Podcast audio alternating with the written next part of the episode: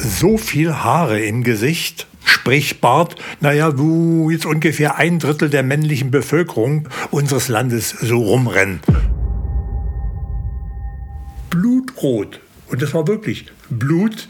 Und der guten Frau fehlten, sage und schreibe, drei Finger. Die Liebe zum Tier, die war bei dem Stellmacher, war weitaus größer als die Liebe zu seiner Frau. Kann, das beste Beispiel. Auch das hat sich wahrscheinlich bis heute noch nicht geändert. Hi Leute, herzlich willkommen. Ich darf euch äh, zu einer weiteren äh, Folge von Stories to Go begrüßen mit dem Podpapst. Oh, und hier ist er, jawohl. Ich denke mal und ich hoffe, dass er euch genauso freut wie ich. ja, ich auf jeden Fall und das ist schon mal das Wichtige überhaupt. Und wir wollen die heutige Folge einer ganz bestimmten Person widmen und zwar dem Hermann Plötz. Wer Hermann Plötze gewesen ist, werden wir euch gleich nochmal sagen. Auf jeden Fall mal wieder schön, dass ihr da wart. Äh, seid und bis gleich.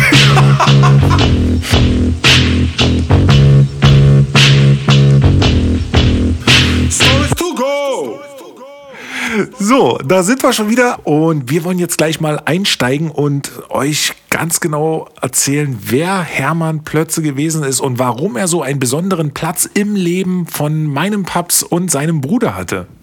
Ja, also kann ich schon loslegen ja. jetzt, ja? Du darfst gerne jetzt. Gut, also kurze Erklärung. Logisch, dass es kurz nach dem Krieg äh, Kindergärten hm, so gut wie gar nicht gab. Man war auf sich selbst gestellt, der große Bruder musste doch öfter mal auf mich aufpassen. Aber wir hatten einen gemeinsamen Anlaufpunkt. Und zwar war das der oder die Werkstatt des Hermann Plötze.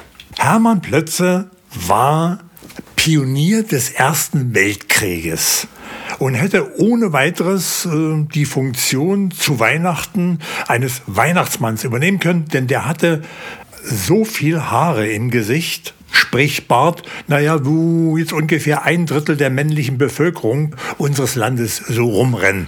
Ja, bloß bei ihm war es wahrscheinlich auch ein Grund, weil Rasierklingen und so weiter, ne, Friseur gab es auf dem Dorf auch nicht, wo wir gewohnt haben, also hat das wachsen lassen.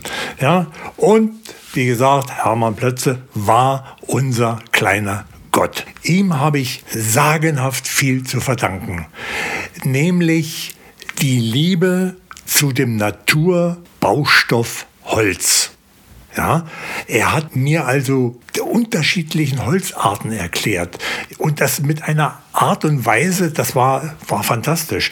Er hat mir also ein frisch geschnittenes Stück Holz unter die Nase gehalten und meinte dann, Klaus, riech mal dran, das ist ein Stück Eiche. Riech mal. Und ich musste daran schnuppern und na, wie riecht das? Ja, und ich gab mir dann Mühe. Ich, ich, ich kannte ihn ja nur schon, was er ungefähr so hören wollte. Und äh, ja, ich meine, das riecht, riecht ja gut. Da sagt er, riecht das nicht so ein bisschen säuerlich? Ja, stimmte. Er hatte recht. Es roch säuerlich. Ja. ja, und so hat er mich in die unterschiedlichsten Holzsorten, ja. Wenn er also ein Stück Kiefernholz gehobelt hat, ja, oder gesägt hat, unter die Nase gehalten, Klaus, na, und? Oh, frisch, oh, Harz, das war, da war ich mitten im Wald. Ja, also das, das war traumhaft. Na, so lernt man am besten, wa? Ja, wirklich. Spielend, nicht? Ich war fasziniert, wenn er also fein säuberlich gehobelt hat und oben aus dem Hobel kam diese, diese, ja, Hobelspäne.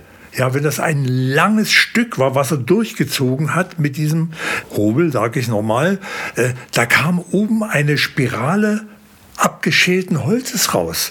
Die roch traumhaft schön. Und was mich so faszinierte, man konnte diese aufrollen und wenn man sie losgelassen hat, rollte sie sich wieder zusammen. Es war fantastisch, wie eine Locke. Ja, Aber ich kenne das auch. Ähm, also wer von euch zum Beispiel auch schon mal im, beim Tischler gewesen ist oder alleine schon mal in einem Wald spazieren gewesen ist, wo ein um oder ein frisch frisch umgefällter Baum lag oder einfach nur so ein angezapfter, um das Harz äh, zu ernten. Das ist ein unglaublich schöner Geruch. Also der bleibt nun wirklich ewig in der Nase. Ja, und ich muss noch mal etwas äh, zu äh, unserem Hermann Plötze sagen. Ich war immer der Meinung, er war Stellmacher, aber im Gespräch mit meinem Bruder, Telefon, ja, äh, musste er mir klar machen, dass Hermann Plötze also nicht Stellmacher war, oder Tischler, sondern er war eigentlich Mühlenbauer und ein Überlebenskünstler. Er hat also, ja, Mühlen war nichts mit Bauen, war ja wie gesagt nach dem Krieg. Und so hat er sich äh, seinen Lebensunterhalt verdient, indem er ja, Kochlöffel hergestellt hat und äh, naja, alles, was man so für die Küche brauchte. Also kann man, also das ist jetzt nur für die, die jetzt wirklich in der anderen Folge oder in den anderen Folgen sehr aufmerksam zugehört haben und sich gefragt haben sollten, Stellmacher, was ist das überhaupt? Also er war auf jeden Fall, oder es war überhaupt nicht seine Berufsbezeichnung, er war der Mühlenbauer und der Überlebenskünstler. Ja, ja, und äh, durfte sich wahrscheinlich auch so ein bisschen Tischler nennen, ja. Wobei der Tischler, den ich eigentlich äh, immer als Tischler bezeichnet hat, eigentlich der Stellmacher war, der die Räder und die Bauernwagen hergestellt hat. Und von diesem Stellmacher gibt es so eine, ja, eine traurige, traurige, lustige Geschichte. Und die werde ich euch jetzt erzählen. Ja, das klingt auf jeden Fall schon mal spannend. Äh, dann fangen wir mal an. Äh, zur damaligen Zeit, es gab ja noch keinen richtigen Tresor. Ne? Das, das war ja quasi die Schatztruhe ne, mit anderen Inhalten. Ja. Was mir natürlich besonders haften geblieben ist, war, dass der Hermann eine Truhe in seinem kleinen Werkstättchen versteckt hatte. Die, in der hintersten Ecke. Davon wusste noch nie mal seine Frau etwas. Und äh, das war für mich wirklich eine Schatztruhe. Denn wenn wir beide alleine waren, holt er die vor und stellte die auf die Hobelbank. Dann äh, hob er mich hoch, war ja noch ein kleiner Stippi, setzte mich auf die Hobelbank neben diese äh, Kiste, öffnete sie und es war traumhaft. Dort drin lagerten wohlgeordnet die Dinge, die ihm die Bauern so als Bezahlung äh, brachten, zusätzlich. Also Naturalien. Von harter Wurst über bestgeräucherten Schinken, Obst, Gemüse, alles das. Also es war unwahrscheinlich. Und meine Augen, die haben geleuchtet wie, also, naja, wie Sterne am Himmel vielleicht, könnte man sagen. Ja, das, das, das glaube ich. Also das ist dann wirklich eine Schatztruhe, gerade für damalige Verhältnisse. Ne? Wenn du dann natürlich äh, jetzt kaum was zu futtern hattest oder immer auf, auf der Suche warst nach Nahrung. Und äh, ja, ist doch völlig nachvollziehbar, gerade wenn du so ein kleiner Stippi bist. Und äh, ihr habt euch bei dem öfter aufgehalten. Ja, das war, das war mein Kindergarten. Also äh, vielleicht sogar ein bisschen effektiver vom Lernaspekt her, auf, kann es sein? Auf alle Fälle, weil die Gruppe, die bestand nicht aus 30 Kindern bis jetzt. Ganz individuell. Also ich äh, First, First Class äh, Kindergarten. so, so ein VIP-Unterricht, VIP Learn Lessons. Äh, und es war für mich, wie gesagt, eine wunder, wunderschöne oder ist eine wunderschöne Erinnerung, wenn er mich also, wie gesagt, hochsetzte auf die Hobelbank.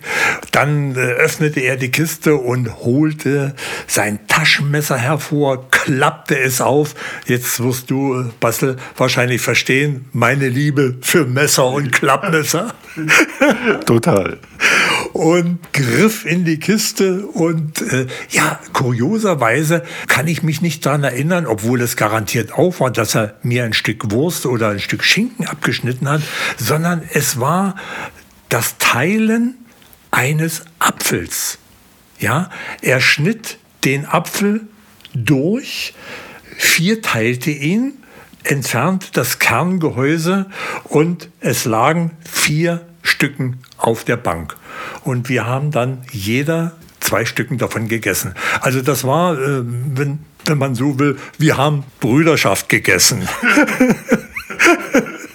also das werde ich nie, nie vergessen. Und ich habe schon zu Basti gesagt, bei nächster Gelegenheit, wenn wir endlich wieder reisen dürfen über die äh, Innerlandgrenzen, dass ich wieder mal darunter fahre und mir das Grab, ich habe es mir von meinem Bruder erklären lassen, der wie gesagt ein bisschen mehr äh, von weiß, weil er älter war, werde ich das Grab von Hermann Plötze auf dem Friedhof in Großböhler suchen und werde ihm garantiert ein Sträußchen Blumen hinlegen. Das ist dann auf jeden Fall ja schon ein Zeichen dafür, dass äh, ja, er einen sehr, sehr großen einnehmenden Platz in eurem Leben hatte. Ja, auf alle Fälle. Der Name, ich Du kennst mich am besten. Ich habe kein Namensgedächtnis, aber der Name Hermann Plötzer, der hat sich eingefräst. Ja, das war vielleicht für viele andere wie äh, lieber Gott oder sowas. mein Name ist Hermann. so, und jetzt muss ich eine gewisse Überleitung finden. Und zwar geht es jetzt um meinen Bruder und Hermann Plötzer. Ja. Diesmal, kommt er, diesmal kommt er nicht zu kurz. Nein, äh, Hermann Plötzer hat neben dem Herstellen von Kochlöffeln aus Holz und Quirl und was man so alles in der Küche brauchte, hatte er die Genehmigung des Verwalters des Schlosses, welches in Großböhler stand. Damals war der Herr Baron noch da, bevor er nach dem Westen stiften ging. Äh, und hatte also die Genehmigung vom Verwalter, dass er Ach, helf mir doch jetzt mal schnell äh, diese. Oh Gott, nee. Was meinst du? Na, ich meine jetzt Holzstuppen. Jetzt bin. Oh Gott, nee. Du, also da kann ich dich beruhigen, weil auf Holzstuppen wäre ich jetzt nicht gekommen. Ich kenne bloß Stumpen. Nein, Stumpen ist anders. Holzstuppen. Ja? Und also für die, die äh, davon keinen blassen Schimmer haben, äh, ganz einfach dass, wenn ein Baum abgesägt wurde, kurz über der Erde, blieb die Wurzel oder der Wurzelstock in der Erde. Ja, an der Stelle konnte man also keinen neuen Baum pflanzen, aber der Überlebenskünstler Hermann wusste, was damit anzufangen. Er war, wie gesagt, Pionier des Ersten Weltkrieges, also er wusste, wie man Brücken baut und auch sprengt. Ja, Gesetz der Polarität. Ja. Das ist immer ganz wichtig, auch zu wissen, wie man es wieder abreißt. Ne? Und er hat also zwei Fliegen mit einer Klappe. Ja. Auf der einen Seite profitierte äh, nicht nur die Dorfbevölkerung davon, dass er das ja, zerkleinerte Holz äh, verkaufen konnte, ohne dass er da irgendwas am Verwalter abliefern musste. Der Verwalter war glücklich, dass da wieder alles in Ordnung war im Wald. Und es war das Interessante, dass Hermann Plötze nicht etwa mit, mit Hammer und Meißel diese riesen ja, Wurzelstöcke aus dem Boden holte. Wie gesagt, Pionier. Er sammelte Fundmunition im Wald. Also das, was übrig gab es ja zuhauf. Ja, also es gab hier kein, ein, keine Ecke, wo nicht irgendwo Munition rumlag. Also nur um das so zu verstehen, ist es wirklich so gewesen, dass wenn ihr im Wald gewesen seid, dann musste man tatsächlich aufpassen, wo man hintritt? Oder war das jetzt so, dass es halt, äh, ja, ja, ungefährliche Munition war? Aber wenn ihr die danach zum Sprengen gebracht habt, dann kann es ja nicht ungefährlich gewesen sein. Naja, äh, man wusste ja nicht. Äh, es lag so viel rum, was die äh, Soldaten auf der Flucht oder wie auch immer weggeschmissen haben, als sie dann Krieg zu Ende oder weiß der Teufel was. Fakt war, Hermann Plötze hat also die umliegenden Wälder geräumt von dieser Munition, aber nicht ohne Hintergedanken, denn in dieser Munition war ja Schwarzpulver, ja, welches ja kreuzgefährlich ist und aus diesem Schwarzpulver baute er dann, ja, ich weiß es nicht, wie er das gemacht hat, da müsste ich mich noch mal bei meinem älteren Bruder informieren, baute er, äh, ja, Sprengladungen, ne? So, das war jetzt die interessante Geschichte. Ich kenne sie nur aus Überlieferung, die mein Bruder wirklich nur im Familienkreis erzählt hat, weil äh, es war ein dramatisches Ende dieser Aktion. Jetzt zum Schluss werden, jetzt endlich nach so vielen Jahrzehnten, werden die, die Bewohner von Großböhle und ihre Nachkommen aufgeklärt. Ja, aber es ist ja verjährt. Ja, es war also wieder mal ein Tag, äh, wo die beiden, Hermann und mein Bruder Just, loszogen. Äh, Hermann hatte sich in der Nähe des Sportplatzes, also flacher Acker mit zwei Fußballtoren, was ja immer wichtig ist. Ja, ohne Netz natürlich waren einfach Balken und eine Kletterstange stand auch, ja, muss ich dazu sagen. Und direkt neben naja, direkt ist übertrieben, aber etwa 100 Meter äh, entfernt von dem Gehöft und der Werkstatt des Stellmachers. Jetzt haben wir es richtig. Ja, so. Und der Stellmacher hatte auch einen Hund, wie sich das auf dem Dorf gehört. Und der Hund war angekettet an der Hundehütte, die unmittelbar in die Werkstatt reinführte. Das nur zu kurzer Erklärung. Wieder zurück zu meinem Bruder und Hermann Plätze. Er unterrichtete also meinen Großen mit den Bohrungen, wo er die ansetzt und hat gebohrt und hat dann diese von ihm gefertigte hochexplosive Munition hineingesteckt, ja. Und äh, ja, dann war alles vorbereitet, dann legte er eine Zündung, das heißt, er hat also eine Blechbüchse gehabt mit Schwarzpulver und hat dann so ganz fein säuberlich eine Spur gelegt bis zur Deckung, wo sie dann also sich beide verkrochen hatten. Und dann wurde Streichholz angezündet und dann sah man also diese Feuerschlange. Bis also, also es ist nicht wie im Film gewesen, ne? Also wir kennen es ja nur noch so. Es hat seine Daseinsberechtigung. Bis also äh, das Feuerchen, diese Feuerschlange, den Stuppen erreicht hatte. Hermann, das hat mein Bruder immer wieder äh, äh, erzählt, drückte ihm dann noch weil er sehr neugierig war, drückte ihm noch den Kopf runter und dann wummerte es los, es krachte fürchterlich, warteten noch einen kleinen Moment und dann guckten sie beide neugierig über den Rand und stellten fest, der Stuppen hatte sich nicht bewegt. Oha. Der Pionier des Ersten Weltkrieges und Sprengspezialist Hermann Plötze stand vor einem Rätsel. Das konnte nicht sein. Es hat gekracht, es hat gerumst. Die Zündung war alles bestens, also standen sie beide auf und gingen dann zu diesem Wurzelstock und dann sahen sie das Ergebnis. Er hatte nicht berechnet, dass dieser Klotz oder dieser, dieser, dieser Wurzelstock innen einen leicht faulen Ring hatte. Na, eigentlich so wie jetzt bei uns alle abgesägten Bäume aussehen. Drinnen so einen runden braunen Kreis und dann ganz drin ist wieder so ein harter Kern. Ja. ja? Ein bisschen morsch. Morsch, genau, morsch würde man sagen. Ja, und dieser Teil, der harte Kern aus der Mitte, war weg. Verschwunden. Raus. Ja, jetzt das große Geheimnis wo ist das Ding hingeflogen? Ja, sie haben es nirgendwo krachen hören oder einschlagen und so weiter. Keiner wusste es. Wo ist dieses Ding abgeblieben, dieser Holzklotz? Ja, Sie sind wahrscheinlich selber von ausgegangen, dass das einfach pulverisiert ist. Wahrscheinlich, wahrscheinlich irgendwie. Sie konnten sich jedenfalls nicht erklären und Hermann plötzlich erst recht nicht. Er zweifelte also an sich und an seinem Können.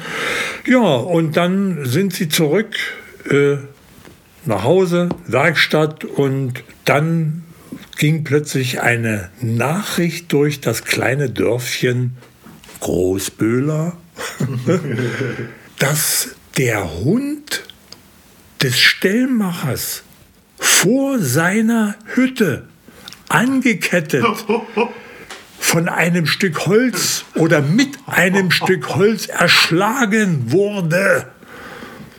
Oh, oh weia. Und, und, oh. und alle haben sie sich natürlich äh, gewundert, ne? wer denn sowas macht und so ein Holzstück wirft. Ja, das, also das war, äh, nee, die einzigen, die es wussten, das war Hermann Plötze, naja, und äh, dann unsere Familie. Und wir haben geschwiegen. So, aber wie? Ja. ja. das hat sich auf jeden Fall noch nicht verändert. Ne? Der Bezug vom Menschen zu seinem Hund, ja, der ist also nichts kommt über dieses Haustier. Da, da kann ich sofort noch eine kleine Story anhängen. Das war sehr gut, eine sehr gute Überleitung. Ungewollt. Die, die Liebe zum Tier, die war bei dem Stellmacher war weitaus größer als die Liebe zu seiner Frau. Kann, das beste Beispiel. Auch das hat sich wahrscheinlich bis heute noch nicht geändert. Das, das beste Beispiel, und Bastel kennt die Story noch nicht, die habe ich gestern erst brandheiß von meinem Bruder gehört und mich daran erinnert. Stimmt, das war im Gespräch. Und zwar folgendes.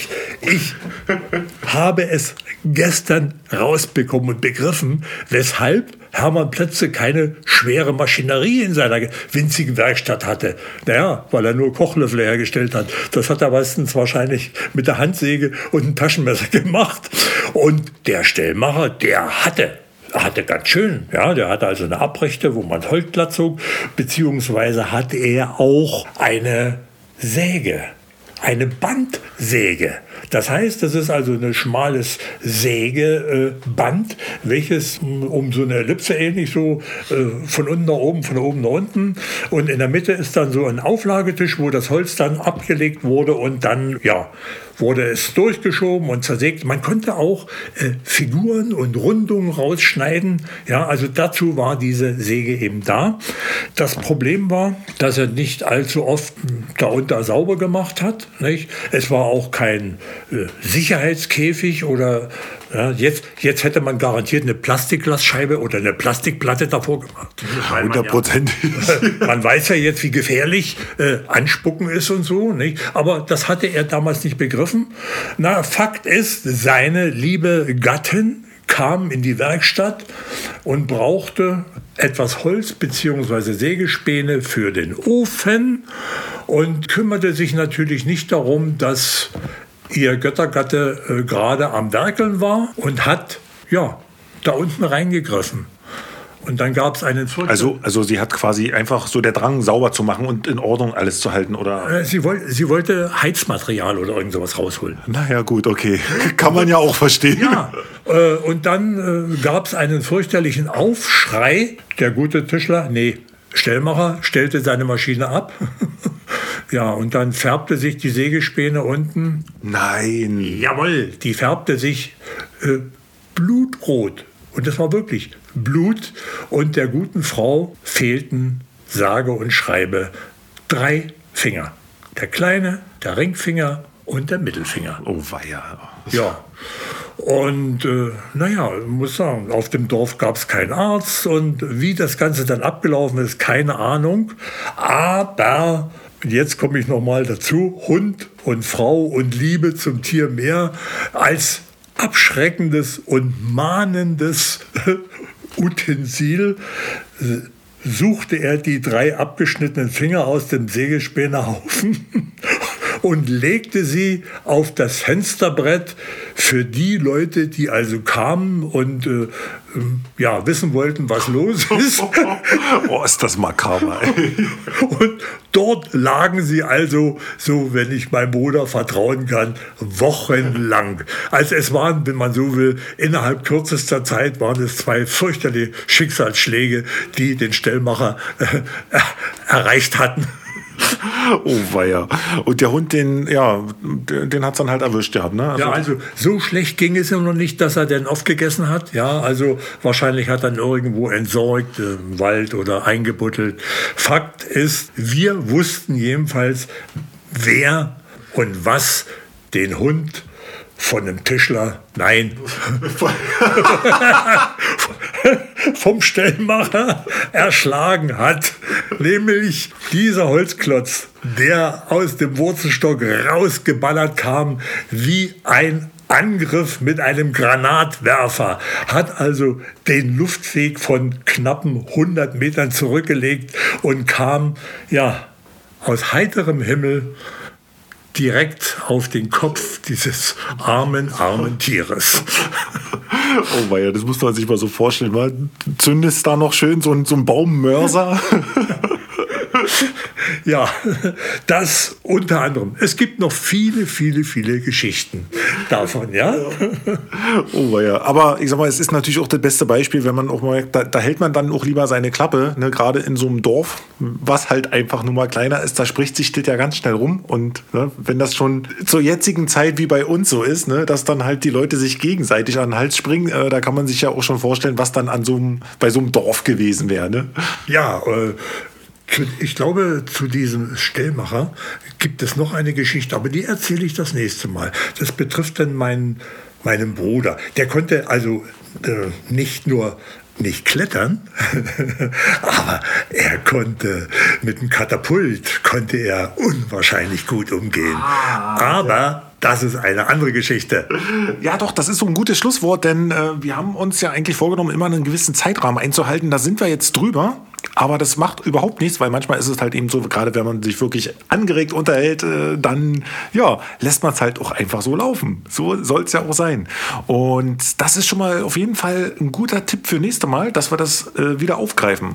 Also, ja. oder zumindest mit einarbeiten, wenn man es so nennen kann, so im Gespräch, dass wir halt quasi, äh, ja, den Katapultjungen ja, und ich möchte mich noch äh, ganz herzlich verabschieden von euch. Und ich mache das wieder. Ihr habt ja mitgekriegt, wer die ersten äh, Stories gehört hat. Ich bin geborener Schlesier, aufgewachsen in Sachsen, aufgewachsen in Mecklenburg und bin jetzt Preuße. Aber für mich hört es sich immer wieder schön an, wenn ich sage, Leute, tschüssing. jo, da schließe ich mich jetzt an, nicht mit so einem berlinerischen Ey, da, sondern ja, macht's gut und wir hoffen, euch hat es auf jeden Fall wieder gefallen und ja, bis dann. Ciao.